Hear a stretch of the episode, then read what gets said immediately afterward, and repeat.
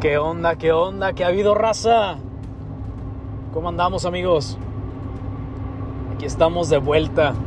Muchas gracias para a todos los amigos que han estado preguntándonos, apoyándonos, eh, esperando que tengamos de vuelta los episodios de, de Cowboy Way Podcast. Y pues bueno, aquí estamos. Gracias por todo su apoyo. Gracias por estar involucrados.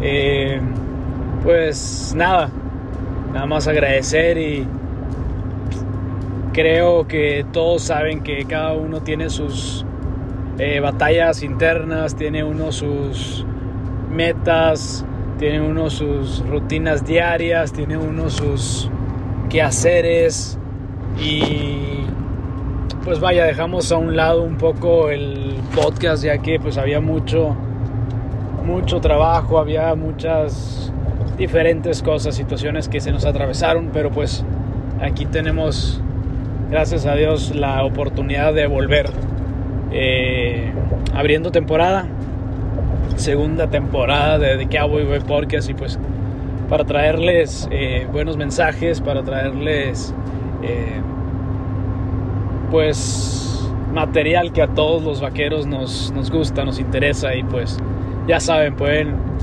eh, solicitar ahí algún tema, cualquier cosa, saludos. Muchas, muchas gracias a todos. Y pues bueno, han pasado algunas o varias cosas eh, que tienen que ver con el rodeo, que tienen que ver con la vida vaquera en los en el tiempo en el que estuvimos fuera del podcast, pero pues, hay que hay que mencionar algunas y algo que a todos los mexicanos nos da mucho orgullo es ver a Álvaro Álvarez estar presente en los equipos del PBR. Él es un miembro activo de Missouri Thunders y vaya que le deseamos lo mejor. Esperemos que haga un buen trabajo, esperemos que pues haga el trabajo que ya sabe hacer, que tenga bastante coraje para trascender, que nos pueda dar alguna buena victoria, eh, lucir los toros como él ya sabe hacerlo. Entonces, pues todo el ánimo, todo el soporte del mundo para el Álvaro Álvarez, este vaquero de Jalisco que siempre nos llena de orgullo. Eh, cabe mencionar que también me parece que en este momento va en el primer lugar de la tabla de los rankings en cuernos suecos. Entonces, pues es, es gran mérito y reitero, es de bastante orgullo, de bastante... Eh, nos llena de, de placer ver que él está ahí demostrando que también los mexicanos tenemos podemos tener un lugar en el PBR. Muchas felicidades, muchas felicidades. Enhorabuena. También pues otro, otro dato muy interesante que a todos nos agrada ver que hay un nuevo campeón mundial mexicano en el jineteo de toros. Y es de Chihuahua. Me refiero al joven Daniel González que fue pues campeón de del miniature bull riding. Este este evento se realizó en Mesquite, Texas. Y pues podemos decir que es campeón del mundo ya que este evento eh, pues hace una invitación grande a todos todos los jóvenes pues sabemos que aquí en Estados Unidos es donde está bien, bien fuerte el, el, jineteo toros y pues se le reconoce como campeón mundial. Muchas felicidades. Chihuahua tiene un campeón mundial y recuerdo que hace bastante tiempo fui a platicar ahí con, con, con en la escuelita de, de nuestro amigo Ramiro González ahí en Chihuahua, en el, Chihuahua Bull Riders, escuela de, de monta de toros. Y fui ahí a darles una, una pequeña plática motivacional, un poquito de, de valores, de que era un vaquero y así. Y les mencioné que debían de tener hambre y ambición por ser campeones mundiales. Y vaya que exactamente en esa escuela, eh, de esa escuela salió un campeón mundial. Muchas felicidades. Vaya, quiero decir que quizá me pueden... Me cayeron la boca, porque realmente no creía que fuera tan rápido que alguien llegara a obtener un título de esos. Eh, me gustaría ver realmente un campeón mundial en el PBR, ¿verdad? Que ganara el máximo título. Y obviamente me daría mucho gusto si sale de esa escuela.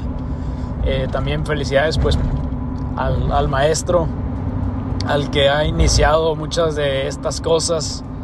Ramiro González, felicidades. Síguele echando muchas ganas y pues poco a poco picando piedra despacio, pero constante, eh, se ven resultados y ahí está el resultado. Felicidades, Chihuahua tiene campeón mundial, México tiene campeón mundial. Y pues será muy interesante ver los siguientes pasos de este joven jinete. Vamos a ver cómo le va cuando se tope eh, pues en el nivel profesional porque eh, ya ganando un título de estos, lo siguiente es darle duro y, pues no rendirse. Esperemos que tenga mucha ambición y esperemos que tenga más disciplina, que tenga los pies bien firmes sobre la tierra y le deseamos todo el éxito del mundo. Esperamos realmente que tenga una carrera sobresaliente. ¿Trae con qué? Entonces pues Esperemos que así sea.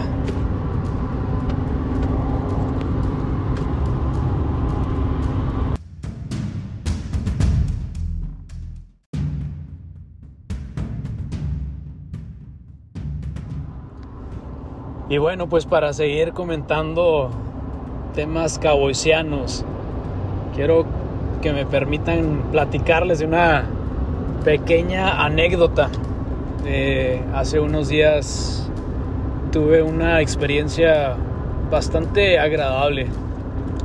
Quizá sea una puerta, pues puede que sea una puerta grande, no sé qué tanto vaya a trascender, pero puede ser una puerta grande o quizás solamente algo fugaz, pero fue algo interesante, fue algo que me gustó mucho, que disfruté y pues quiero compartírselos.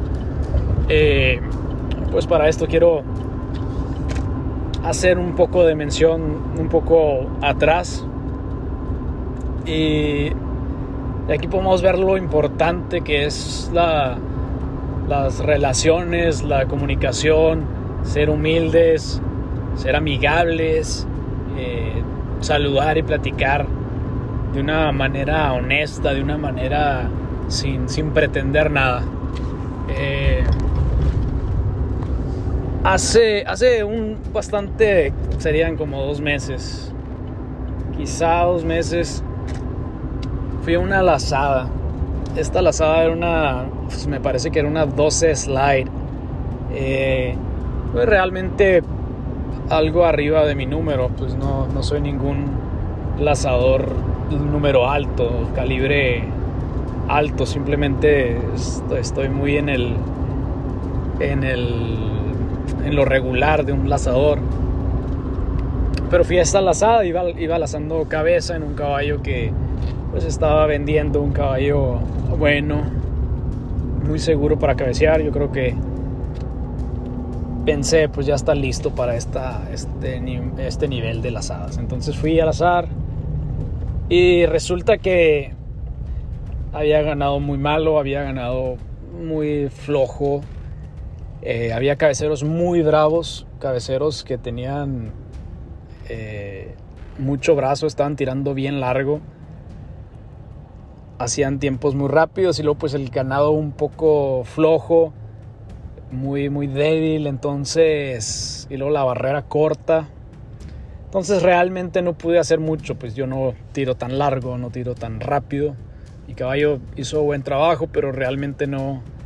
Y me, me fui frustrado, un poco frustrado porque pues no, no hice... Tenía toda la... Tenía todo, todo el deseo de ganar, traía la práctica necesaria, el, el entrenamiento necesario, traía la mentalidad necesaria para ganar, pero simplemente pues las cosas no se dieron. Hubo mucho, mucho mejor nivel y, el ganado pues no, no me prestó. No se prestó para hacer un buen papel. Y realmente me duele perder, no me gusta perder y terminé la lazada, quizá yo fui uno de los primeros que terminó, no, no pasé ni a la tercera vuelta. Eh, aparte, pues ya, detalles, ya saben cómo funcionan las lazadas. Eh, pero pues sí, no, no pasé ni a, las, ni a la tercera ronda. Una lazada de cuatro novillos. Y me fui a la a mi troca, a mi, eh, en mi remolque, a listar las cosas para irme. Y se acerca ahí un señor, viejo ranchero, vaquero así, mexicano. Eh, me dio la finta que era un viejo charro, bigotón, bien con su tejana bien puesta, montado en un caballo muy bonito, buen caballo, chapito, ancho, eh, con buena rienda.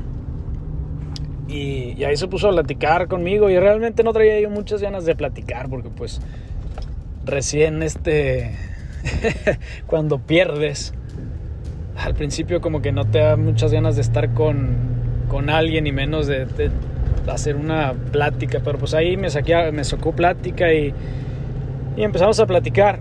Este señor ahí estaba con una niña, con, o una jovencita más bien, eh, su hija, y pues ahí sacaron la plática, resulta que pues me cayeron muy bien, hasta el señor me, me ofreció ahí una soda muy amable.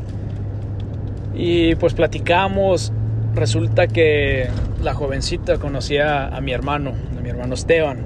Lo, había visto montar muchas veces.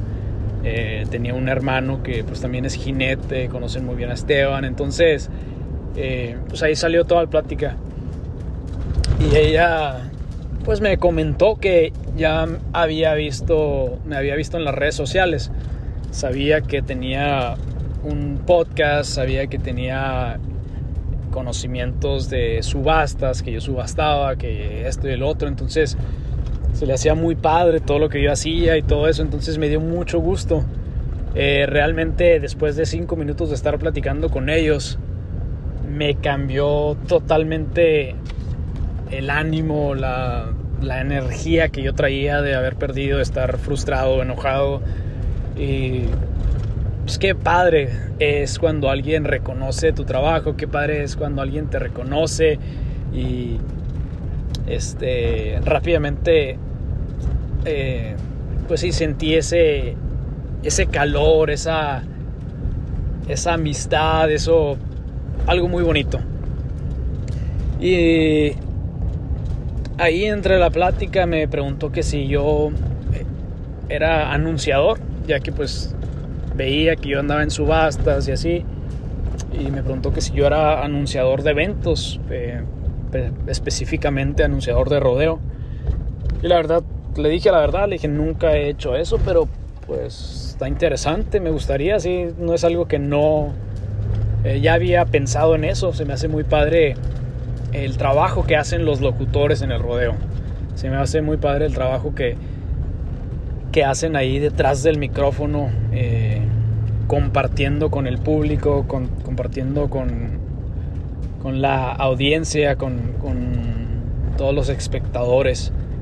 Eh, muchas veces creo que el trabajo del locutor es a veces un poco... no lo valoramos. Y como deportistas, como jinetes, muchas veces ni pensamos en ellos. Y cuando hacen un error, cuando nos llaman de una manera diferente o cuando ven o aprecian las cosas de diferente manera, nosotros estamos ahí, según nosotros los jinetes o los vaqueros que estamos ahí partiéndonos el lomo muchas veces tenemos eh, una, una crítica muy dura hacia los locutores, hacia los anunciadores, los comentadores. Eh, pero vaya, es la primera vez que realmente me puse a pensar bien, bien, bien en ellos, en los locutores. Les digo esto porque me ofreció ella... Eh,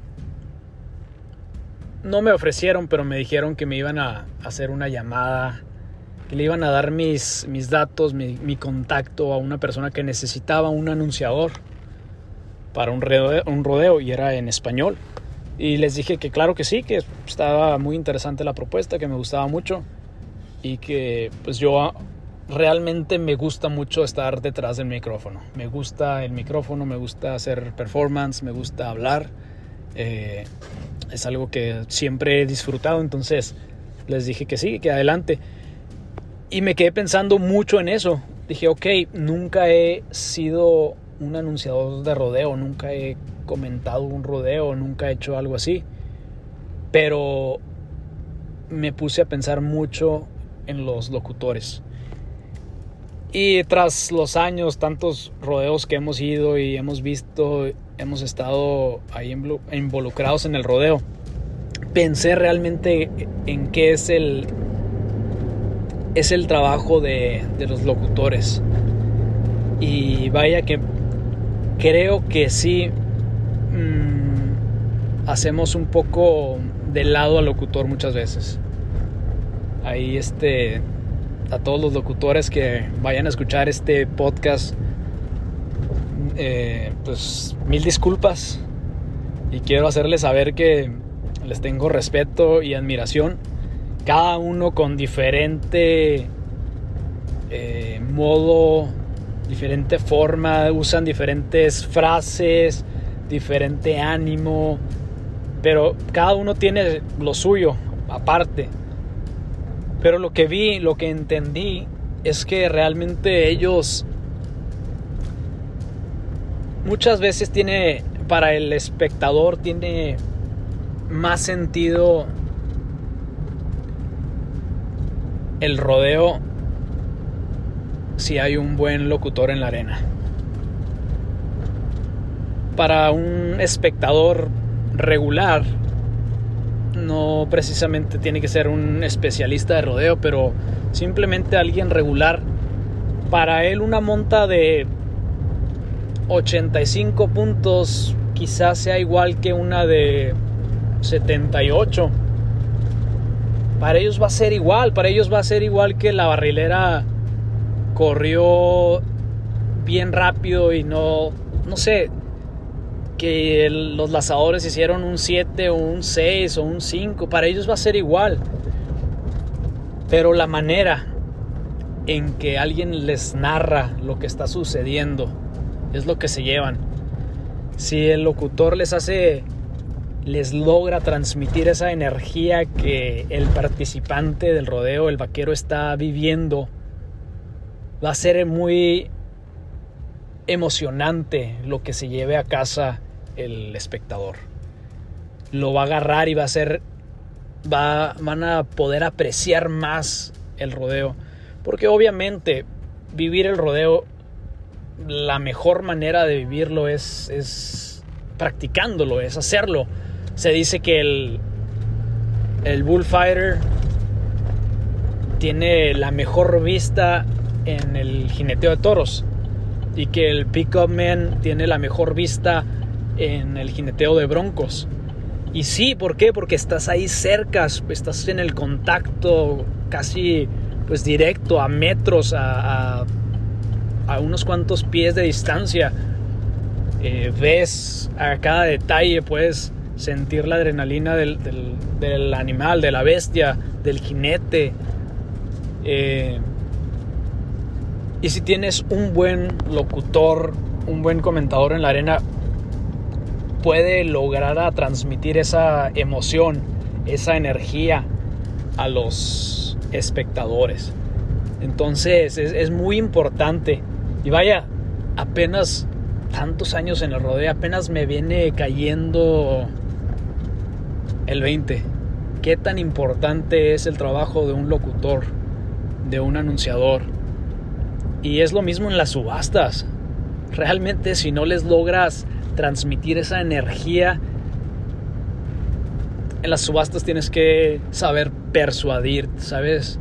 Tienes que mostrarles todo eso, por qué quieres que ven, por qué quieres que compren eso en, un par de, segundos, en un corto tiempo. El anunciador tiene que hacer eso. Si una monta duró solamente 6 segundos, lograr transmitir el esfuerzo que ese jinete tuvo que hacer ahí en esos 6 segundos y que se va a ir a la casa sin nada, que no logró su objetivo y poder ponerle en un tiempo súper, súper corto todo el sazón, toda la energía posible. Entonces es un trabajo realmente bastante difícil y es un trabajo admirable. Entonces se lo reconozco. Por ahí este le mandé un mensaje a, a Jesús Baeza, nuestro amigo locutor. Eh, le pregunté que si, pues no sé, realmente le pregunté un poco de, ahí de lo de los locutores y, ahí me dio unos, unos pequeños cortos mensajes, eh, tips. Y pues gracias, gracias Shui, gracias por esa atención. Eh, quiero pues hacerlo aquí público, muchas gracias. Pero pues ahí le va agarrando uno poco a poco. Y con respecto a lo que, a lo que vivía, a mi anécdota después de eso, eh, como dos semanas después de que conocí a estas personas en esa lazada, eh, recibí una llamada. Un, este, un empresario está haciendo unos eventos de, de bull riding. Me habló para preguntar eh, pues, mis intereses, preguntar sobre mí, sobre si estaba yo interesado en ayudarles ayudarles a comentar unos rodeos que pues, van a empezar a hacerse los viernes, los viernes por la noche. Son rodeos, es una, pues no sé, una miniserie de, rodeos eh, donde no hay muchos espectadores, simplemente lo están grabando para eh, transmitirlo por televisión, por internet. Es un proyecto bastante interesante. Es un proyecto que pues un concepto nuevo, a ver si a ver cómo funciona. Eh, pues sí, el caso es de que necesitaban algún comentador, algún anunciador eh, hispano que hablara español, pero pues también que hablara inglés. Entonces, pues nos aventamos el trabajo. Nos tocó ahí estar trabajando con Rubén Cruz y con el legendario Gerardo Venegas. Por ahí este disfrutamos mucho, disfrutamos mucho, mucho del, trabajo. Fue una tarde de, rodeo, de jineteadas. Eh, obviamente fueron jineteadas amateur, no fue nada profesional, eh, con toros tranquilos de práctica amateur, pero muy padre, muy padre. Entonces, realmente quiero, eh, eh, pues sí, quiero hacerles saber mi admiración a todos esos locutores. Admiración y, realmente el respeto. Creo que hacen, hacen un trabajo nada fácil, hacen un trabajo bastante interesante que me gustó mucho. Me gustó mucho. Entonces, pues por ahí si van a estar pendientes un poco de eh, estos eventos se llaman Friday Night Fever y pues como les digo los están haciendo ahí en el backyard en la en, la en una casa atrás ahí armar una arena chica entonces son casi casi prácticas de jineteo de toros pero pues con premio 10 jinetes se llevan eh, el, ganador se lleva 2.500 dólares y pues va, se va a dar un premio grande al, ganador de la temporada. pero muy interesante, muy interesante, muy padre. Ahí estuvimos comentando el rodeo, comentando, haciendo entrevistas a los jinetes y pues haciéndolo en español y en, y en inglés. Fue un reto, fue un reto, pero pues con mucho gusto lo hicimos y creo que, creo que les gustó. Como les digo, no sé qué tanto, qué tanto trascienda este, estos eventos, no sé qué tanto impacto vayan a tener, pero pues esperamos que sea algo grande, que sea algo grande, que se abran eh, algunas puertas diferentes y pues emocionados, estamos emocionados a ver qué sale, qué viene para nosotros eh, en, un futuro. Esperemos que pues todo bien. Gracias, gracias a estos eh, locutores de rodeo. Gracias por todo el ánimo, toda la pasión que le echan. Gracias por hacer del rodeo un deporte, un evento llamativo. Muchas gracias.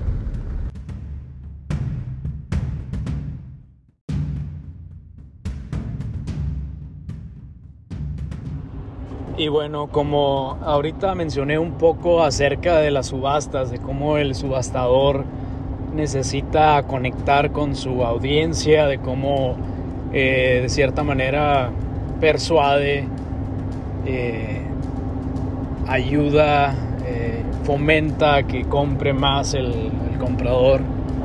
Este, quiero mencionar también un poco acerca de una subasta que se realizó el pasado 8 de octubre una subasta de caballos, una subasta de caballos de rancho, caballos lazadores, eh, caballos del rancho Philip Ranch en Bryan, Texas.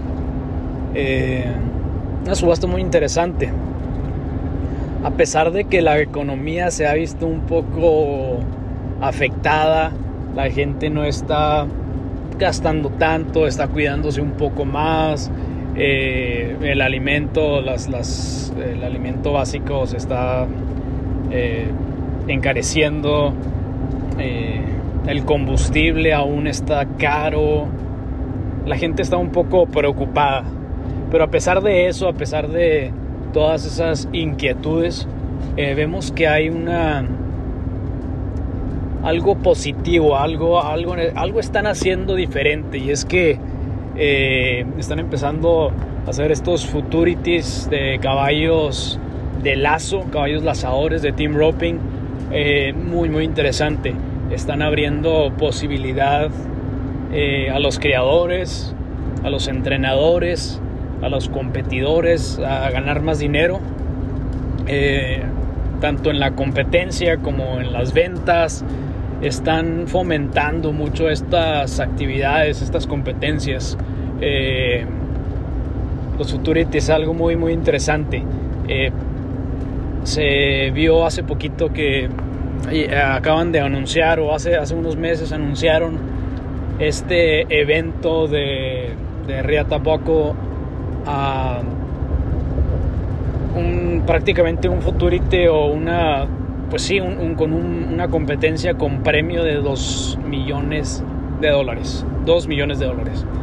Eh, aún faltan pues detalles, eh, pero todo está marchando bien y se dan, da pie a que eventos como esta subasta que acaba de pasar sean exitosas. Eh, por ahí había algunos caballos elegibles para esa competencia, para ese Futurity. Y pues todos los caballos, todos los propietarios de caballos eh, elegibles pues ya están eh, acomodándose, ya están alistándose. quiero pues comentarles que en esta subasta del Philip Ranch, primeramente es un rancho, es una familia de, gente de caballo, gente ranchera, gente que ha dedicado su vida a los caballos. Eh, son lazadores de nivel, tienen mucho nivel tanto en cómo lazan y tanto en cómo montan sus caballos. Le ponen trabajo a sus caballos y aparte tienen caballos ajenos, pero le ponen mucho trabajo a sus caballos y durante un año están metiéndole hasta al, final ese, al finalizar ese año hacen su evento, hacen su subasta, eh, acompañada de también algunas lazadas de la World Series, pero pues sí, básicamente eh, le meten muchas ganas. Personalmente me tocó asistir eh, a algunas prácticas ahí con ellos, gracias a la invitación de un amigo que trabaja ahí con ellos.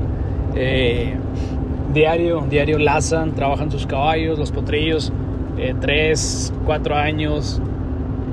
los potrillos los tienen trabajando y de una manera muy, muy profesional. Eh, ustedes saben que hay prácticas, pero también hay entrenamiento. Eh, mucha muchas veces una persona piensa que está practicando bien y tiran lazos y lazos, lazo tras lazo y no llegan a nada, nunca mejoran su nivel. Estos tipos eh, realmente trabajan sus caballos, se dedican a sus caballos, le saca 10 scores antes de ir al azar uno. Si un caballo necesita atención extra, le meten toda la atención que necesita. Entonces se enfocan mucho, mucho en cómo van a trabajar esos caballos y no en tanto en cómo ellos están, eh, no están ahí desesperados por ir a tirar un lazo. Entonces, pues muy, muy profesional. Mucho nivel de horsemanship y aparte de cómo lazan. Eh, pues cabe mencionar que uno de esos caballos, el caballo que se vendió más caro, me parece que era un caballo de 4 años, se vendió por 85 mil dólares.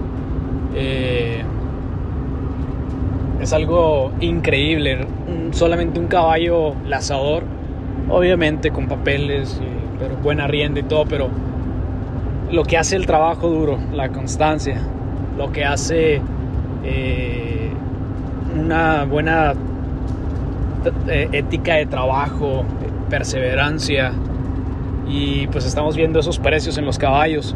Obviamente no, no porque tengas un caballo que dices que lazas con él va a llegar ese precio. Eh, la mano de quien los monta, las horas de, y cómo los has montado, pues hacen la diferencia el nombre, el nombre de estos individuos, el, renombre del rancho, pues ayuda a que esta, estas ventas de, este, de estos precios se realicen, ¿verdad? Pero, pero pues sí, es algo interesante. Los futurities están empezando a, pues de alguna manera, promover todo esto del, team roping. Eh, bien por ello, bien por ello, felicidades. Por ahí pues hubo varios otros ejemplares muy buenos. Eh, pero sí, el que se vendió más caro fue de 80 mil dólares. Eh, pues sí, es, es, algo muy interesante. Va a ayudar a todos los criadores de caballos de trabajo, de caballos rancheros, a tener este, una mejor oportunidad para evaluar sus caballos de, mejor manera. Entonces, pues felicidades y pues hay que estar atentos a todas estas cosas. Eh, apoyar, apoyar a las iniciativas y estar involucrados. Si nos gusta este, este deporte, nos gusta este estilo de vida, hay que aprender a apoyar y no solamente a criticar. Eh, hay que admirar las cosas que se hacen bien y tratar de sumar más que de restar.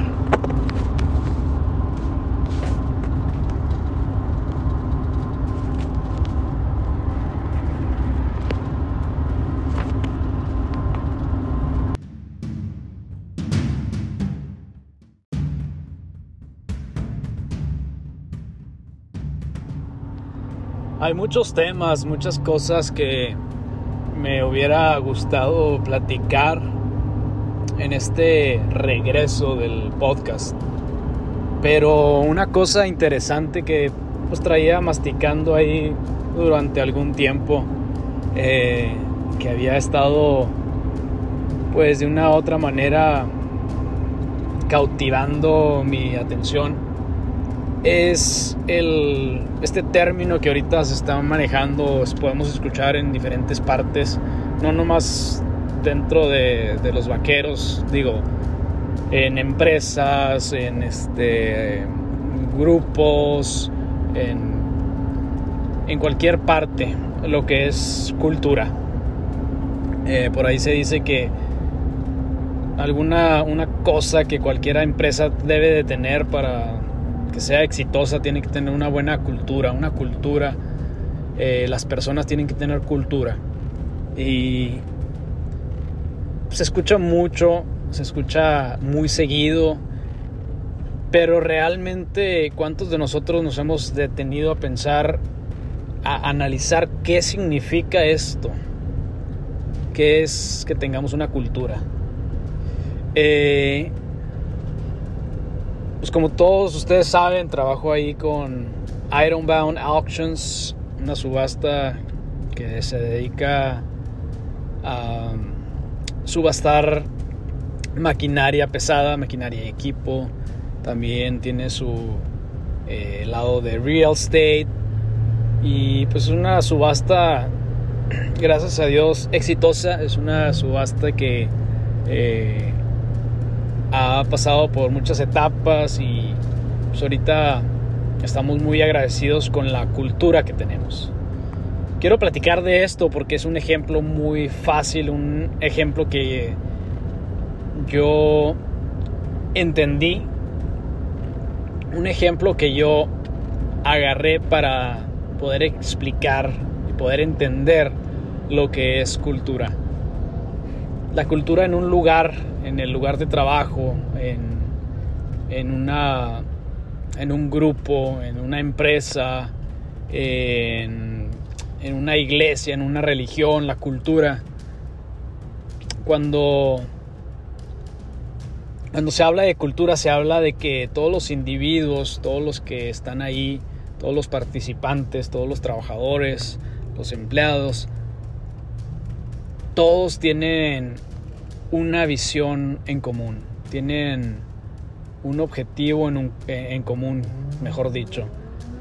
Eh, quieren lograr algo y de una manera fácil, sin tener que estar forzando, sin tener que estar eh, empujando desde atrás. El jefe no tiene que estar encargando, apresurando, no tiene que estar detrás dándoles con un eh, chicote de castigo para que se pongan las pilas todos y hagan las cosas que tienen que hacer.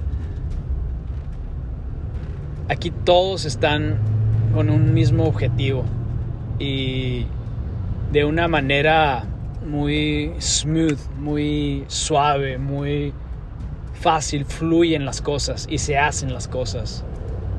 Se trabaja por el mismo objetivo. Se trabaja con la misma intensidad, con el mismo entusiasmo. Y es un ejemplo que pasa en, esta empresa, en, empresa, en esta subasta.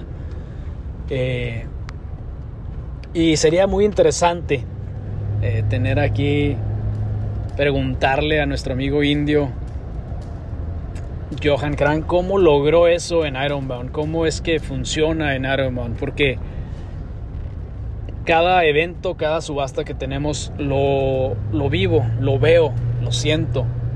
Es una cultura. Eh, habemos diferentes personas de, diferentes grupos étnicos ahí trabajando juntos. Eh, menonitas, hispanos, americanos, eh, en Texas conviviendo con americanos, con latinos, con americanos y todo fluye de una manera muy especial, de una manera eh, muy proactiva. Rara vez se tiene que dar órdenes, se tiene que andar eh, tras alguien para que haga su trabajo. Ahí todos saben lo que se debe de hacer y se apoyan, tratan de buscar que las cosas se hagan porque se hagan, eh, se ayudan. Es un, es un ambiente de trabajo muy, muy especial. Es un ambiente de trabajo muy fregón.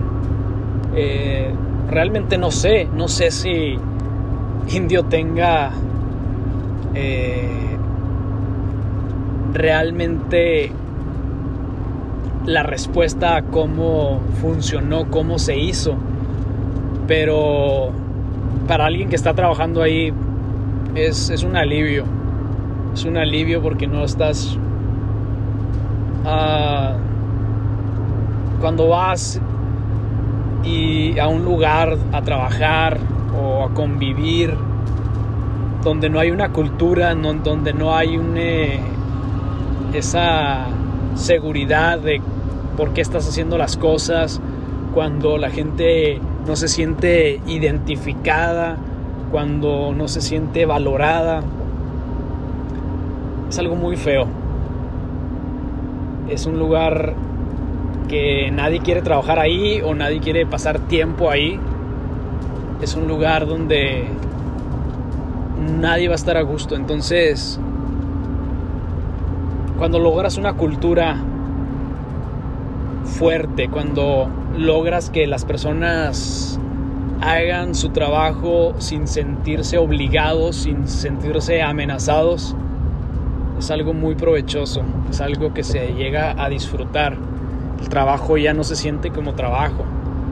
Eh, por ahí dicen que que pues el trabajo es trabajo porque pues te pagan, ¿verdad? Entonces te sientes obligado a hacer las cosas porque pues ya te están remunerando.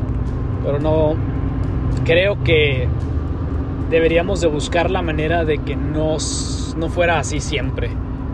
Tratar de disfrutar lo que haces, tratar de disfrutar a las personas que te rodean, apoyarnos. Eh, entonces sí, esto es lo que yo considero una cultura de trabajo sana, una cultura de trabajo, porque hay otras partes donde se tienen sus objetivos, pero no se tiene cultura. Y pues vaya, somos muy afortunados. En Ironbound tenemos esa, esa cultura. esperamos pronto tener a Indio para platicar un poco acerca de esas y otras cosas que ocurren ahí en, en Ironbound.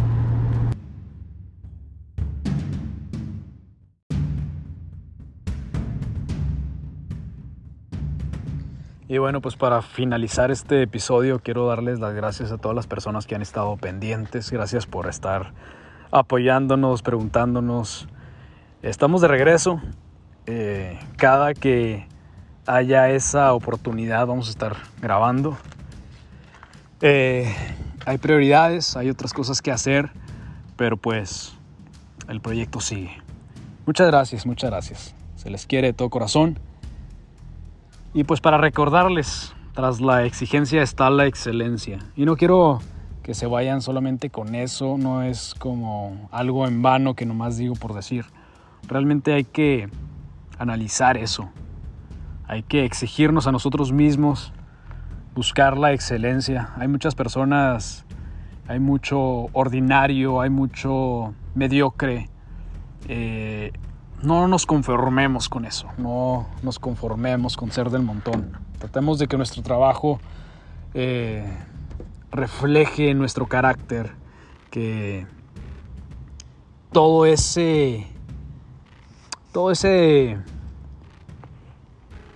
Vaya, todo eso que ponemos en, nuestro, en nuestras redes sociales sea verdad. Eh, veo que el Instagram es el reflejo de todo nuestro ego, todo nuestro narcisismo. Eh, si realmente es pura felicidad y puro éxito, eh, que así sea, que no solamente estemos posando para las cámaras, que no solamente estemos haciendo algo fake, que realmente sea así, que realmente seamos excelentes, que realmente nuestro trabajo hable por sí solo, nuestra ética de trabajo sea sólida, fuerte. Entonces, pues vaya, tras la exigencia está la excelencia, es, algo muy fuerte, es, es algo que realmente creo que vale la pena luchar. Estamos, estamos ahí, estamos para servirles. Muchas gracias por todo.